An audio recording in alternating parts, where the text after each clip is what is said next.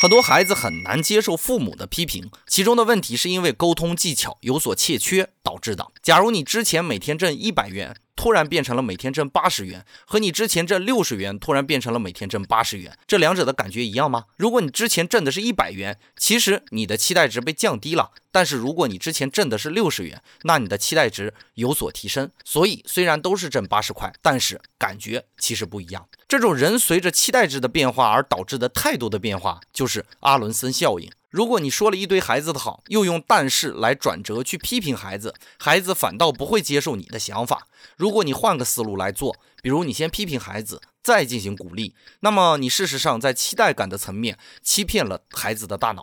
虽然是同样的事情，但是孩子更容易接受先褒后贬的表达方式。千万不要用但是毁掉你所有的善意。孩子和父母应当是协同配合的教育环境才是最好的。